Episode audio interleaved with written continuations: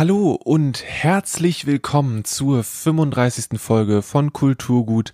Mein Name ist Lele Lukas und das hier ist der Podcast von Dussmann, das Kulturkaufhaus. Heute geht es um Kreativität. Es geht darum, Wege zu finden, den Lockdown ein bisschen individuell interessanter zu gestalten, je nach Möglichkeiten.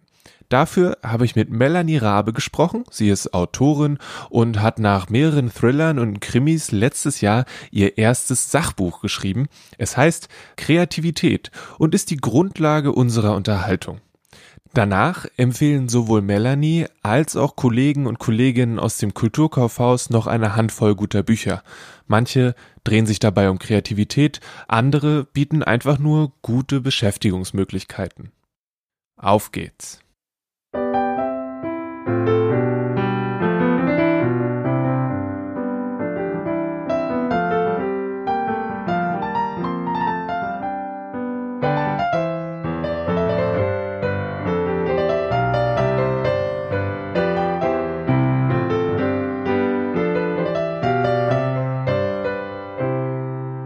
Mein Name ist Melanie Rabe. Ich bin Autorin, ich schreibe Spannungsromane, ich habe zuletzt ein Sachbuch geschrieben, ich lebe in Köln und Kreativität ist mein Steckenpferd gerade. Ich mache auch selber einen Podcast. Ich podcaste seit ja, seit anderthalb Jahren ungefähr mit einer guten Freundin. Der Podcast heißt Rabenkampf, dreht sich auch um Kreativität. Und äh, aktuell sitze ich zu Hause wie alle und äh, schreibe fröhlich vor mich hin am nächsten Roman. Auf deinem Social Media Kanälen steht, äh, du bist zu Hause, du schreibst und du bist quasi offline. Deswegen mhm. vielen Dank, dass du dir trotzdem die Zeit nimmst. Wie Sehr funktioniert es? Läuft es gut? Bist du richtig im Schwung und die Seiten fliegen nur so aus der aus dir raus oder eher nicht so? Oh, ich wünschte. Also ich, ich komme gerade wieder rein in den Schwung. Tatsächlich ähm, gibt es zumindest in meinem Autorenleben immer so Phasen. Und da ich noch ein relativ neues Buch habe, das kam äh, im November raus, bin ich noch so ein bisschen in der Phase, ähm, ich bewerbe das Buch, ich mache Interviews zum Buch. Es gibt einfach noch ein paar Dinge zu tun, noch vielleicht noch ein paar Online-Veranstaltungen. Letzte Woche habe ich noch eine Online-Lesung gemacht. Das ist weniger, als es normalerweise wäre, weil Hashtag Corona. Aber ähm, ich komme jetzt gerade aus diesem Modus raus, wieder in den, ich schotte mich so ein bisschen ab, kommuniziere so wenig wie möglich, um, ähm, um es irgendwie zu schaffen, eine Welt zu kreieren und eine Geschichte zu kreieren. Und ja, ich bin gerade so an der Schwelle, aber das Buch ist geplottet und jetzt geht es so richtig los mit dem Schreiben. Und erfahrungsgemäß ist der Anfang immer ein bisschen schwieriger, der ist immer ein bisschen holpriger, weil man erst so versucht, den Sound zu finden und die Dinge irgendwie in den Griff zu kriegen. Und aber ich glaube, das meiste Geholpe habe ich langsam hinter mir. Langsam, lang, langsam wird es besser, langsam geht's los. Und ähm, gehört alles dazu, aber ich freue mich so auf die nächsten Wochen, wenn alles auch wieder ein bisschen ruhiger ist. So ein Podcast zwischendrin, das mache ich immer gerne, das ist überhaupt kein Problem. Aber mir ist wichtig, wenig auf Social Media zu sein, mich wenig abzulenken. Das ist es eher. Ja, das ist eine Sache, mit der die ist äh, sehr schwierig dann manchmal, weil es so leicht ist, sich mal kurz eben für plötzlich sitzt eine Stunde äh, zu verschwinden. Ja, geht dir das auch so? Das, ja, durchaus, weil es halt irgendwie, es packt alles andere so weg und man denkt dann nicht mehr über irgendwie wichtige Dinge nach, sondern ja, scrollt halt und guckt sich schöne Sachen an. Ja, und, und ich glaube, also wenn man irgendwie mit, mit Content arbeitet, wenn man schreibt, wenn es wichtig ist für die eigene Arbeit oder das eigene Leben, hm dass man in der Lage ist, sich über eine lange Strecke auf eine Sache zu konzentrieren, was bei einer Autorin ganz klar der Fall ist, dann muss man gerade mit Social Media echt aufpassen.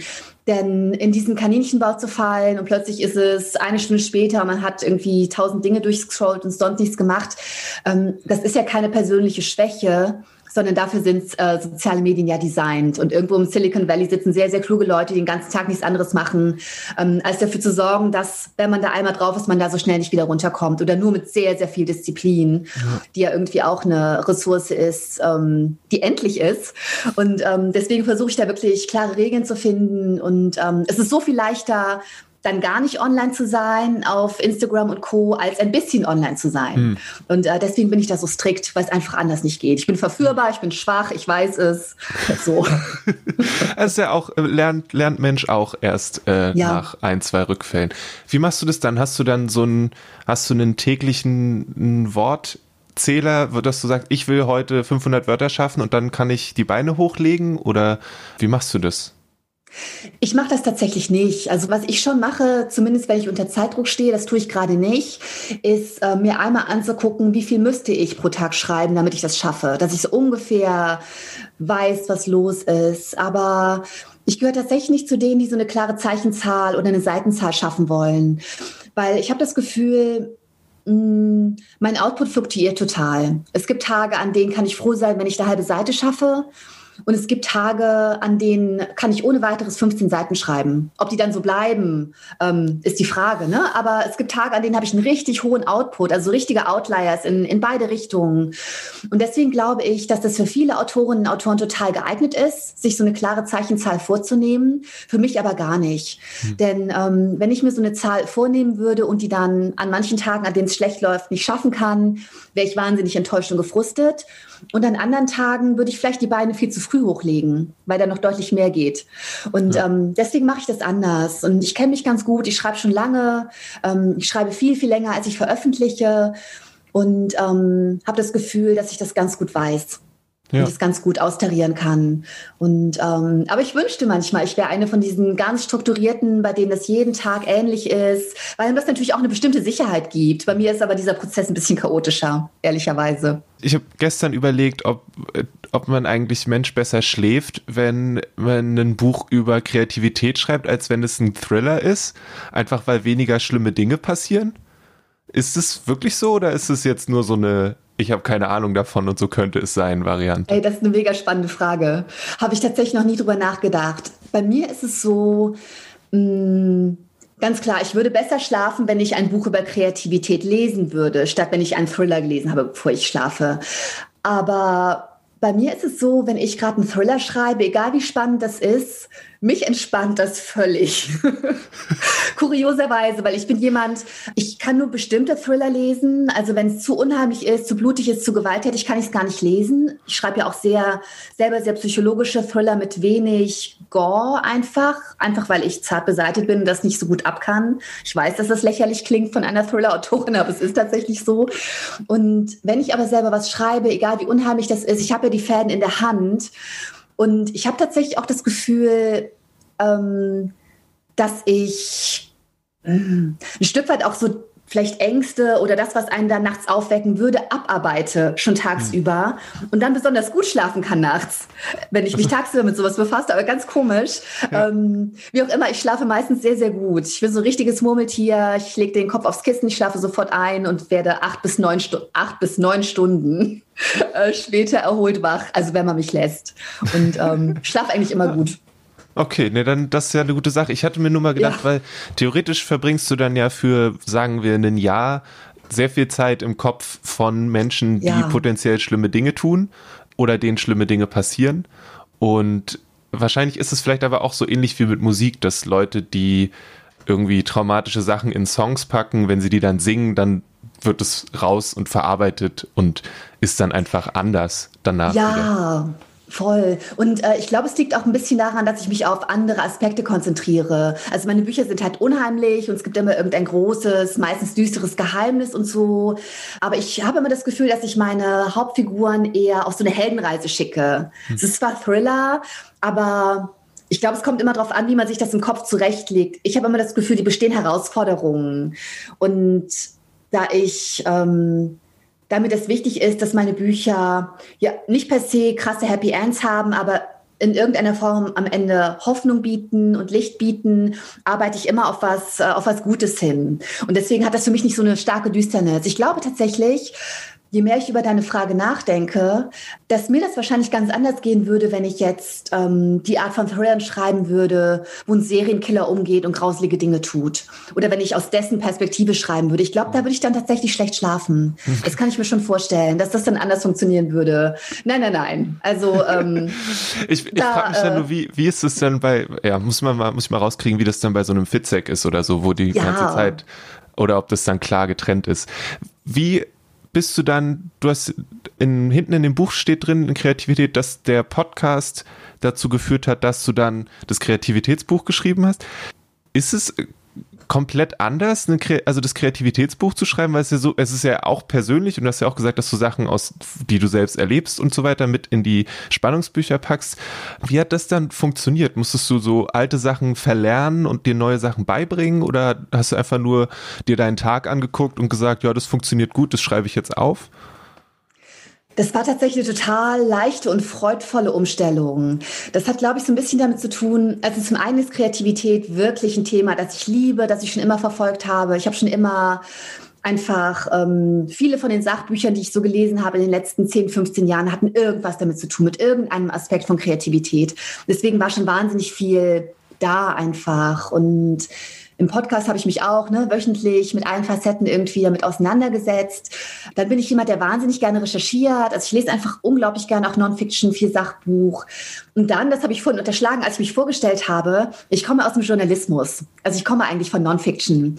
Und ähm, das Schöne an der Arbeit am Sachbuch war, dass ich eigentlich alle meine Leidenschaften ähm, verbinden konnte. Denn ich liebe Sachbuch ich äh, liebe literarisches Schreiben. Ich mag es, meine eigenen Erfahrungen zum Ausdruck zu bringen. Deswegen ist das Buch auch so persönlich geworden.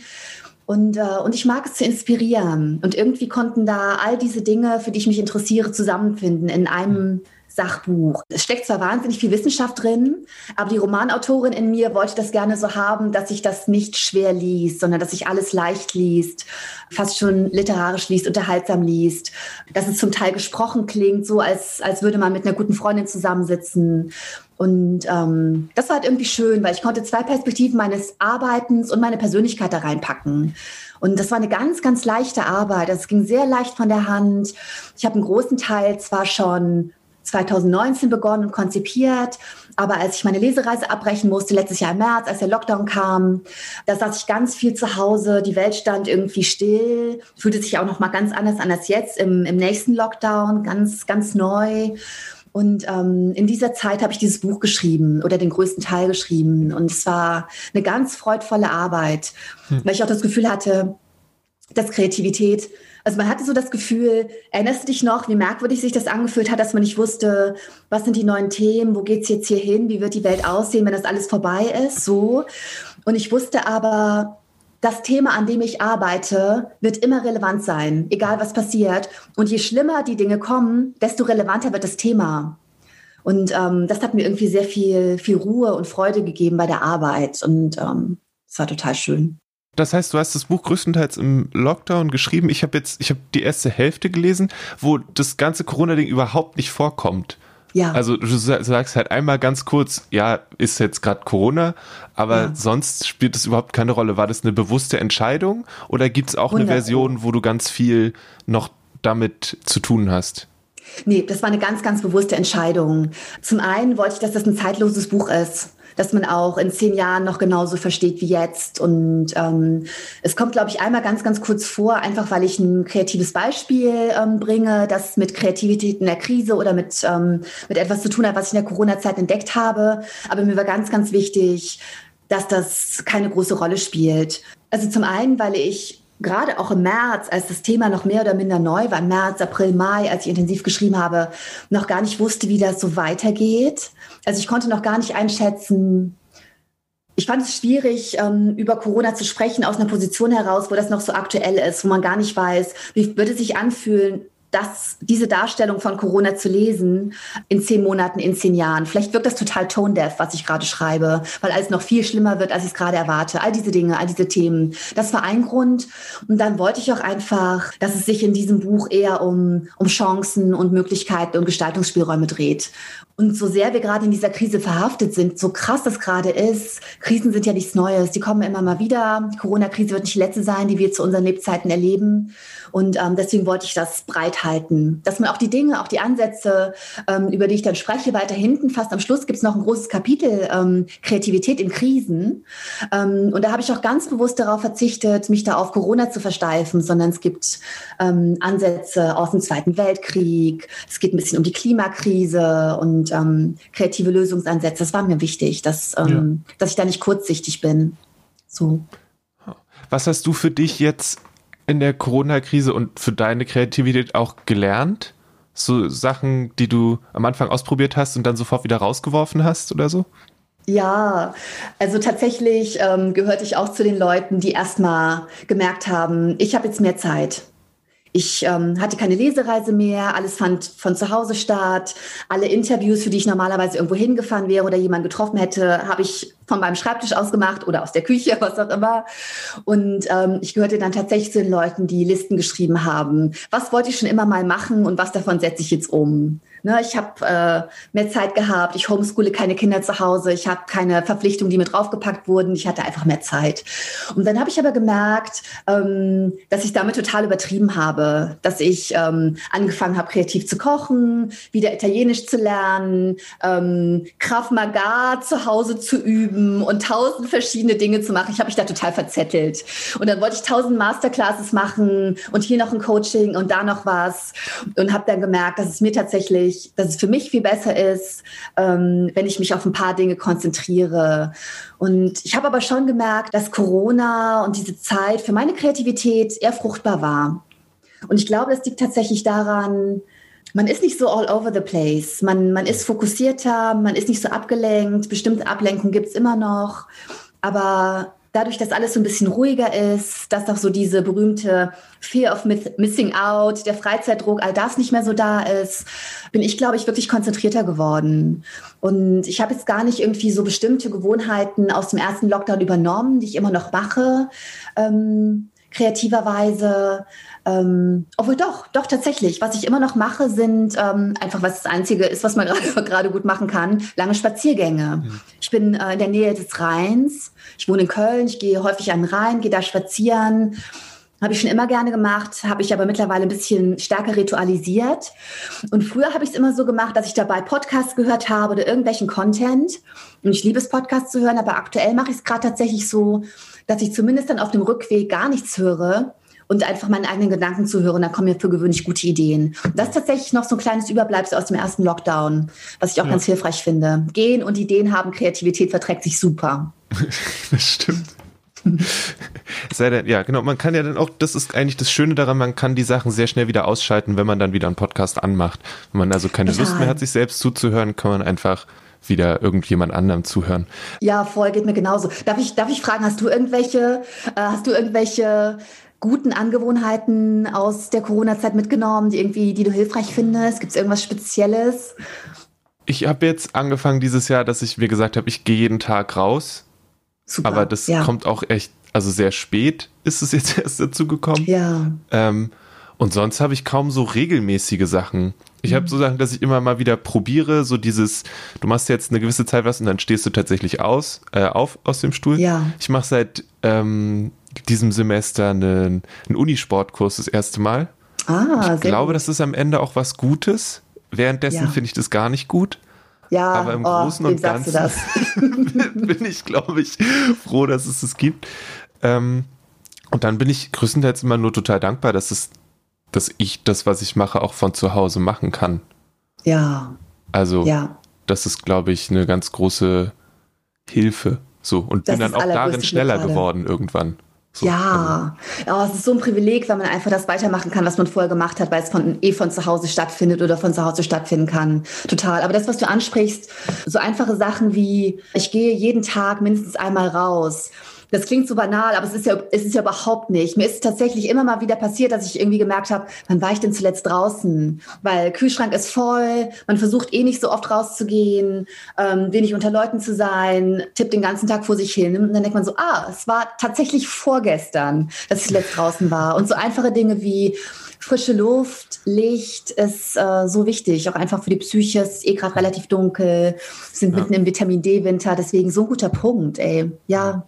Wie, wie machst du das? Du hast, ich glaube auch in dem Buch schreibst du auch, dass du nicht so, also dass du während du schreibst, versuchst nicht so viel zu lesen, was auch in dieselbe Richtung geht. Ja. Ja, ähm, tatsächlich. Ich hatte total die Probleme, oder ich habe immer noch Probleme zu lesen, weil ich entweder sofort müde werde und einschlafe oder weil mir die Konzentration fehlt. Wie mm. machst du das? Hast du jetzt eine strikte Diät von, ähm, keine Ahnung, Büchern über Pflanzen oder so, um ja. so weit wie möglich von Spannungsromanen weg zu sein? Oder wie machst du das?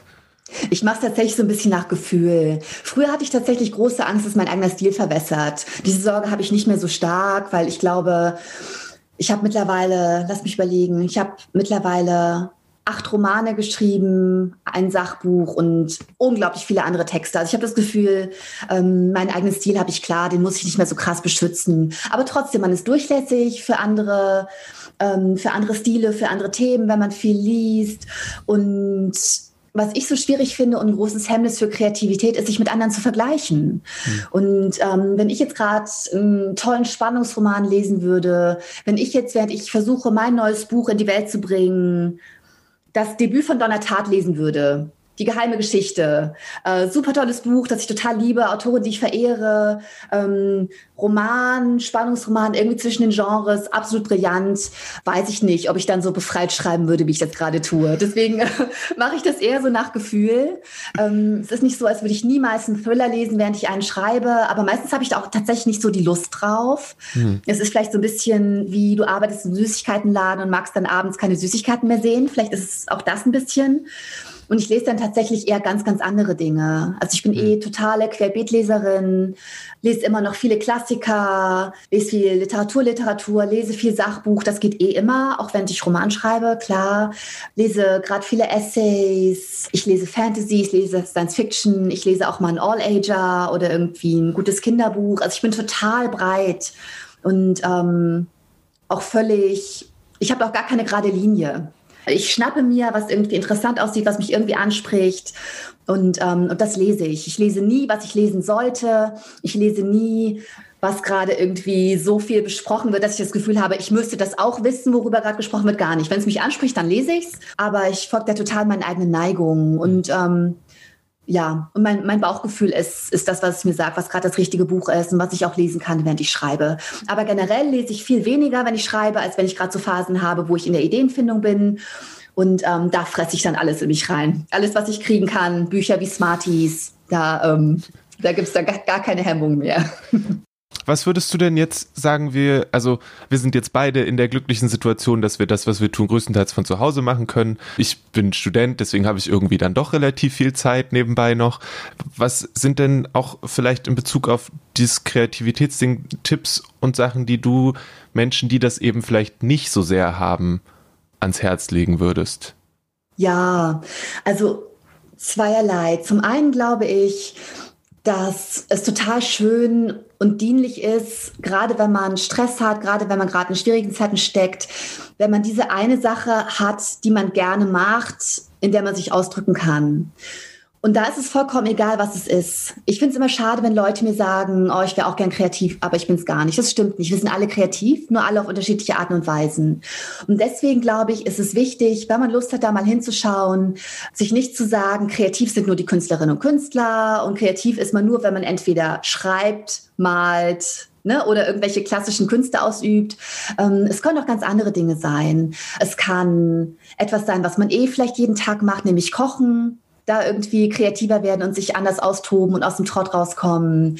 Es können Dinge sein wie Stricken, Malen. Es können die unterschiedlichen Formen sein. Man kann auch, ähm, man kann auch auf Social Media sehr kreativ sein, was auch immer es sein mag. Ob man jetzt irgendwie einen Streifzug durch die eigene Stadt macht und Ecken fotografiert, die man noch nicht kannte, was auch immer. Also die Messlatte niedrig legen. Es muss nicht immer gleich große Kunst dabei rauskommen, damit das für uns schön ist.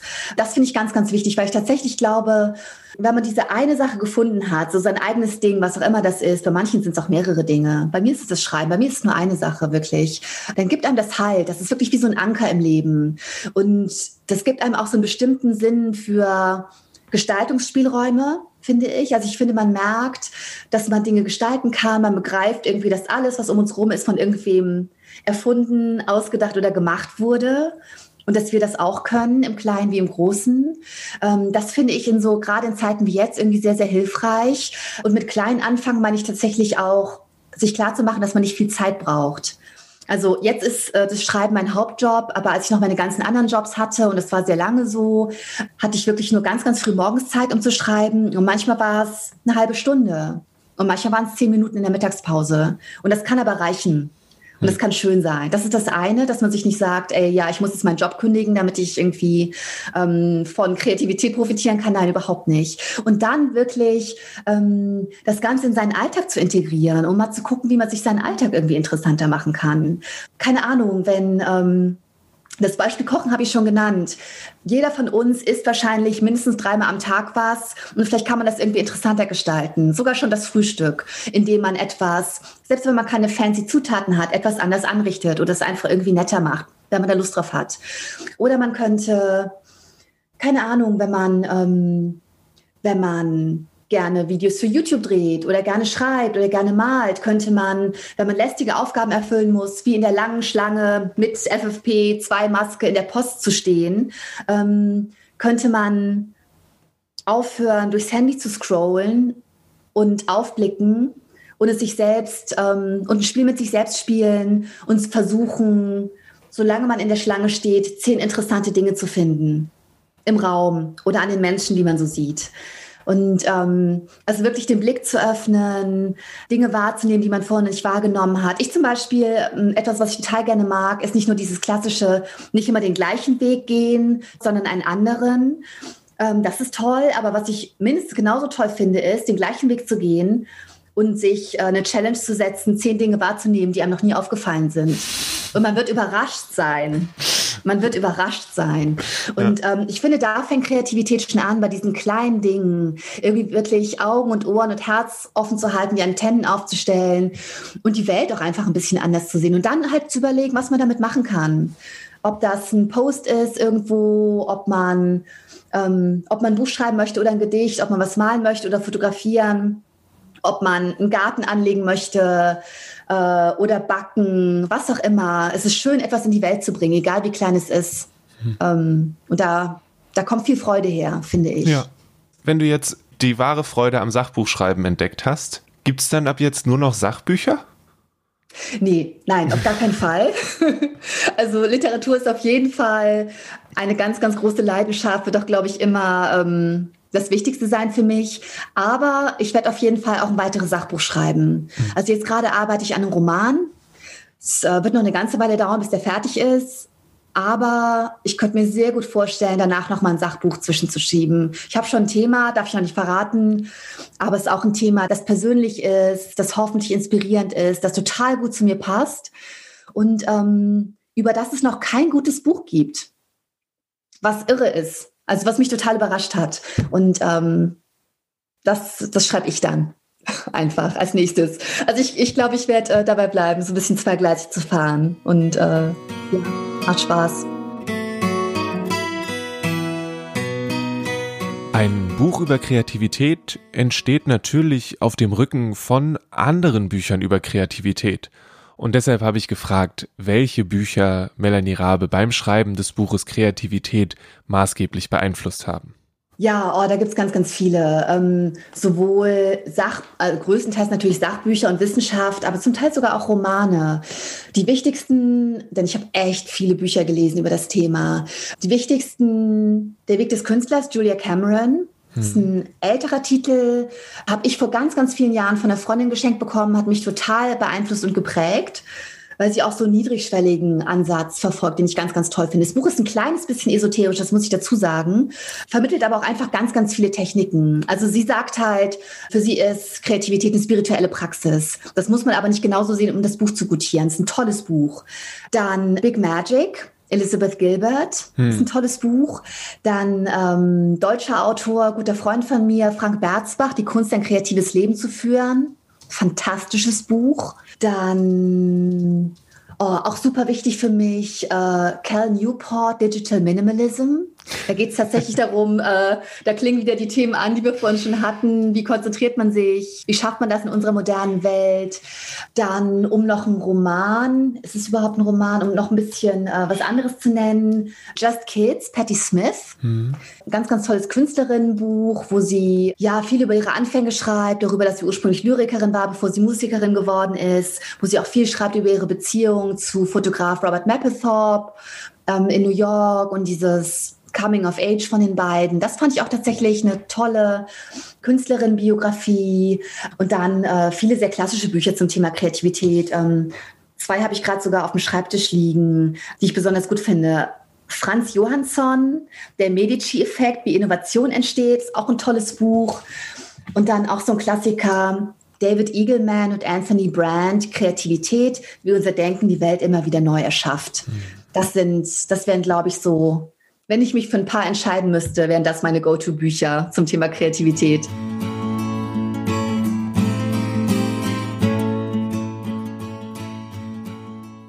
Und wie immer habe ich mich im Kulturkaufhaus ein bisschen umgehört. Es sollte dabei um Bücher gehen, die im Lockdown Kreativität unterstützen oder einfach helfen, sich um sich selbst zu sorgen oder Kinder zu beschäftigen. Da wären zum einen ein paar Kochbücher, empfohlen von meiner Kollegin Jutta. Anyone Can Cook ist das erste Kochbuch aus dem Hause der berühmten Koch-App Kitchen Stories. Mit kleinen Schritten und detailreichen, exakten Bildern sollen die Gerichte gut gelingen. Vielleicht ein guter Schritt, um sich später in anderen Kochbüchern oder bei eigenen Experimenten sicherer zu fühlen. Ich persönlich finde die Idee super. Ich lese dann oft, was in dem Rezept steht und ich habe vor mir irgendwas und ich kann die beiden Sachen nur so mittelgut verbinden und dann zu sehen, ah, so sollte das jetzt also aussehen, ist natürlich ziemlich cool. Gleichzeitig, wenn man dann in der Situation ist, in der es überhaupt nicht so aussieht, naja, egal. Anyone Can Cook heißt das Buch und sicherlich für Einsteiger oder auch für Profis eine gute Sache. Das zweite Kochbuch, das Jutta empfiehlt, heißt Veggie for Family und ist von Dagmar von Kramm. Sie beschreibt es als ideales Kochbuch für die Doppelherausforderung von Homeoffice und Kinderbetreuung. Und wenn ich ganz ehrlich bin, ich sehe diese Pizza auf dem Cover von diesem Buch und ich krieg Hunger. Also, wenn der Rest des Buches nur halb so gut ist wie das Cover, bin ich schon voll dabei. Meine Kollegin Caroline aus der Kinderbuchabteilung hat ein Ass im Ärmel, wenn es um Kinderbeschäftigung geht. Ich vergesse persönlich immer mal gerne, dass es die Wo ist Walter Bücher gibt. Aber klar, die lassen sich gemeinsam genießen, aber auch alleine gibt es da richtig viel zu entdecken. Die sind wirklich für jede Situation geeignet, ob zu Hause oder irgendwo anders und halten so ziemlich ewig. Und wenn ihr mit den Kindern über das sprecht, was sie sehen, dann zählt das finde ich, auch als Homeschooling. Wer schon jeden Walter gefunden hat, kann bei Pierre, dem Irrgartendetektiv, weitermachen. Hier kommen zu den Suchbildern auch Aufgaben und Rätsel aller Art hinzu. Wer lieber was an der frischen Luft macht, könnte mit Vögel von Birgit van der Awort gut unterhalten werden. Es ist ein Mitmachbuch über Vögel und keine Ahnung, ich persönlich weiß nicht, wie die alle heißen, die da draußen rumzwitschern und das hilft sicherlich dabei, die zum einen zu identifizieren und coole Dinge zu ihnen zu lernen. Und meine Kollegin Anne schwärmt in ihrer Besprechung auf kulturkaufhaus.de davon, wie schick das Buch gestaltet ist. Sie schreibt da, dass sie sich überwinden musste, wirklich reinzuschreiben, weil es einfach viel zu schön war. Wir haben also etwas für Kinder und was für den Magen und was für draußen eigentlich auch. Was gibt's noch? Yoga While You Wait heißt ein lustiger und dennoch ernstzunehmender Band von Judith Stolecki und Markus Abele, die genau dazu eine Anleitung geben. Sie zeigen, wie sich das Warten bei der Post oder ähnliche Situationen für den Körper angenehm und für den Geist sowieso gut gestalten lassen können die Fotos sind wirklich großartig. Also es lohnt sich einfach nur mal Yoga While You Wait zu googeln und sich ein paar Auszüge aus dem Buch anzugucken. Die sind super lustig und ich denke durchaus auch hilfreich. Diese Empfehlung kommt übrigens von meiner Kollegin Ina. Ina hat übrigens auch Kreativität von Melanie Rabe empfohlen. Und so schließt sich der Kreis.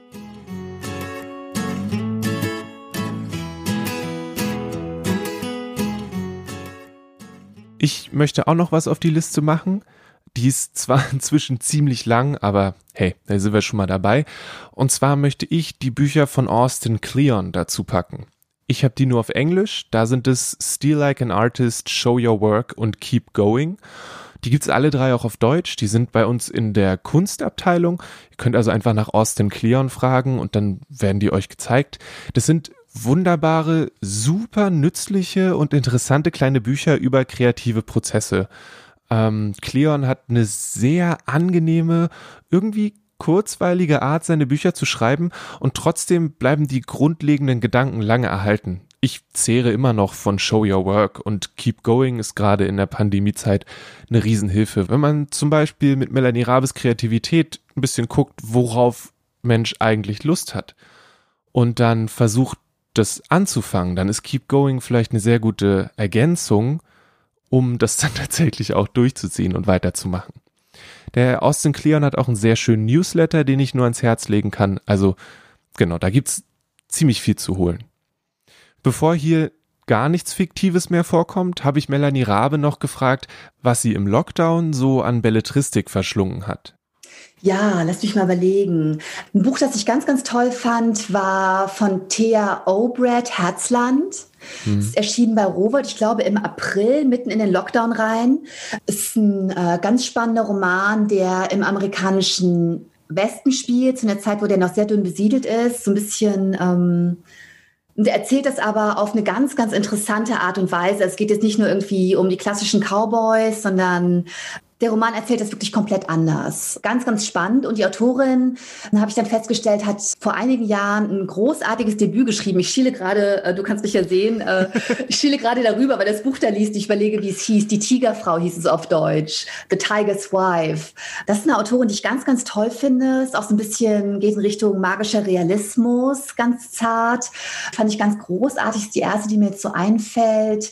Und dann äh, habe ich tatsächlich auch versucht, ähm, Medizin Zeit zu nehmen, ein paar Debüts zu lesen. Gar nicht so sehr, weil die mich jetzt so angesprungen hätten, äh, sondern weil ich es irgendwie wichtig fand, den Debütantinnen und Debütanten, die so mitten in die Corona-Zeit rein debütieren, auch wirklich ein bisschen Aufmerksamkeit zu schenken. Ein tolles Buch, das ist tatsächlich auch bei BTB erschienen, wie meine Bücher, ist aber Zufall. Ich bin deswegen nur drüber gestolpert, war das von Sebastian Stürz. Aber das hat so einen komplizierten Titel. Warte mal, wie heißt es denn noch? Ähm, egal, findet man ja, wenn man es googelt. Ich glaube, das eiserne Herz ist Charlie Berg oder so ähnlich. Ich habe es tatsächlich als Hörbuch gehört. Deswegen habe ich es jetzt hier nicht im Arbeitszimmer stehen, kann nachschauen. Das war auch ein spannendes Buch, auch sehr anders, sehr interessant da würde ich hinschauen, glaube ich. Wenn ich jetzt gerade sehr literaturbegeistert wäre, eh viele Bücher lesen würde. Ich habe einfach wahnsinnig viele Debüts gekauft, die ich zum Teil auch noch gar nicht gelesen habe, einfach um den Autorinnen und Autoren in meinem begrenz in begrenzten Rahmen, der mir zur Verfügung steht, einen kleinen Schub zu geben, weil mir das so leid tat, weil ich mich daran erinnern konnte, wie es war zu debütieren und zum ersten Mal zur Messe zu fahren und Interviews zu machen und in Buchläden zu stehen mit den Büchern und dass das alles ausgefallen ist, hat mir so leid getan. Deswegen kauft mehr Debüts, Hörerinnen und Hörer, würde ich jetzt mal so sagen.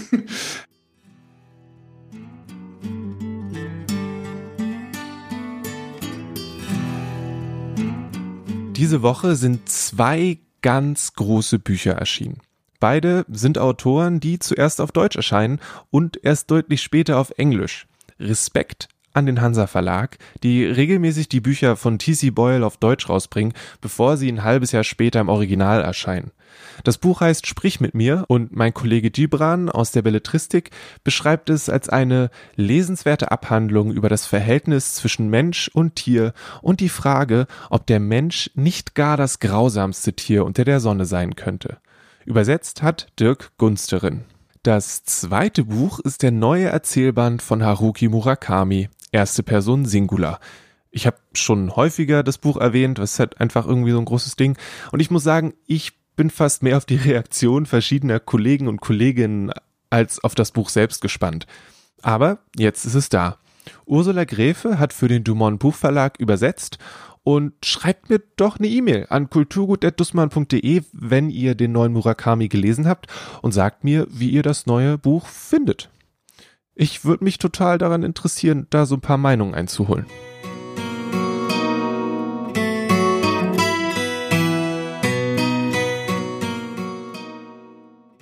Jetzt ist die Folge gleich zu Ende und ich habe noch gar nicht gesagt, wie ich das Buch von Melanie Rabe finde. Ich finde es ziemlich dufte. Es ist leicht zugänglich, angenehm ehrlich und die Ratschläge und Tipps sind sinnvoll aneinandergereiht und bisher leicht durchzuführen. Sie verlangt nicht, dass ich mein Leben umkremple, um kreativer zu sein. Sie lässt mich selbst machen und das finde ich gut. Ich habe bisher rund die erste Hälfte gelesen und werde auch noch weitermachen. Mir wurde freundlicherweise ein Leseexemplar zugeschickt, aber auch ohne hätte mir das Buch gefallen. Danke also für das Buch und auch für das Gespräch an dieser Stelle. Danke auch an die Kolleginnen, die mich aus der Ferne mit passenden Empfehlungen versorgt haben. Das hier ist Kulturgut, der Podcast von Dussmann das Kulturkaufhaus. Wenn ihr den Podcast gut findet, dann empfehlt ihn gerne weiter. Wenn ihr uns helfen wollt, dann lasst uns fünf Sterne bei Apple Podcasts da. Und wenn ihr die extra Meile gehen wollt, dann schreibt mir ein Feedback an kulturgut.dussmann.de. Da könnt ihr mir reinschreiben, ob ihr mehr Empfehlungen haben wollt, ob ihr weniger Empfehlungen haben wollt, ob ihr vielleicht mal jemand anderen als mich reden hören wollt, ob ihr wollt, dass nur ich rede. Die Möglichkeiten sind endlos. Vielleicht ist auch das gerade das Problem, aber sagt mir doch einfach, wie ihr das Ganze findet. Das wäre eine Riesenhilfe. Alle Titel, die hier im Podcast genannt wurden, findet ihr wie immer in den Show Notes unter kulturgut.podigy.io. Ich weiß, das sind immer eine Menge Links am Ende der Show, aber ich glaube an euch. Mein Name ist Lele Lukas, ich produziere diesen Podcast. Diese Folge wurde zu 99 Prozent zum neuen Album von Arlo Parks geschrieben. Es heißt Collapsed in Sunbeams und erscheint heute am 29.01. Es ist super, super schöne Musik. Jemand wie Christian, der vor ein paar Wochen hier auch im Podcast war, der hätte jetzt wahrscheinlich noch ganz viel Genrebeschreibung für euch. Ich kann einfach nur sagen, es ist echt schöne Musik. Und wenn ihr ein bisschen was übrig habt für soulige Sachen mit einem schönen Beat, dann hört da auf jeden Fall mal rein. Ich packe euch einen Link in die Show Notes und dann könnt ihr euch mal so ein Musikvideo angucken. Wir haben auf jeden Fall die CD und die Platte auch im Laden. Das wunderbare Kulturgut-Thema hat Paul Hankinson geschrieben und seine Musik findet ihr sowohl im Kulturkaufhaus als auch unter Paul Hankinson und dann die Ziffer 2.bandcamp.com. Das coole Coverbild vom Podcast hat Rahel Süßkind gemacht. Ihr findet sie zum Beispiel auf Instagram. Da postet sie sehr coole Illustrationen und Comics. Zuletzt ging es um ein Wesen, das menschlich aussieht, was aus Popeln ist. Und das klingt jetzt ein bisschen weird, aber ist echt ziemlich cool. Also der Comic. Nun denn, das war's für diese Folge. Bleibt mir alle gesund, lasst euch nicht ärgern, tragt eure Maske und bis zum nächsten Mal. Tschüss.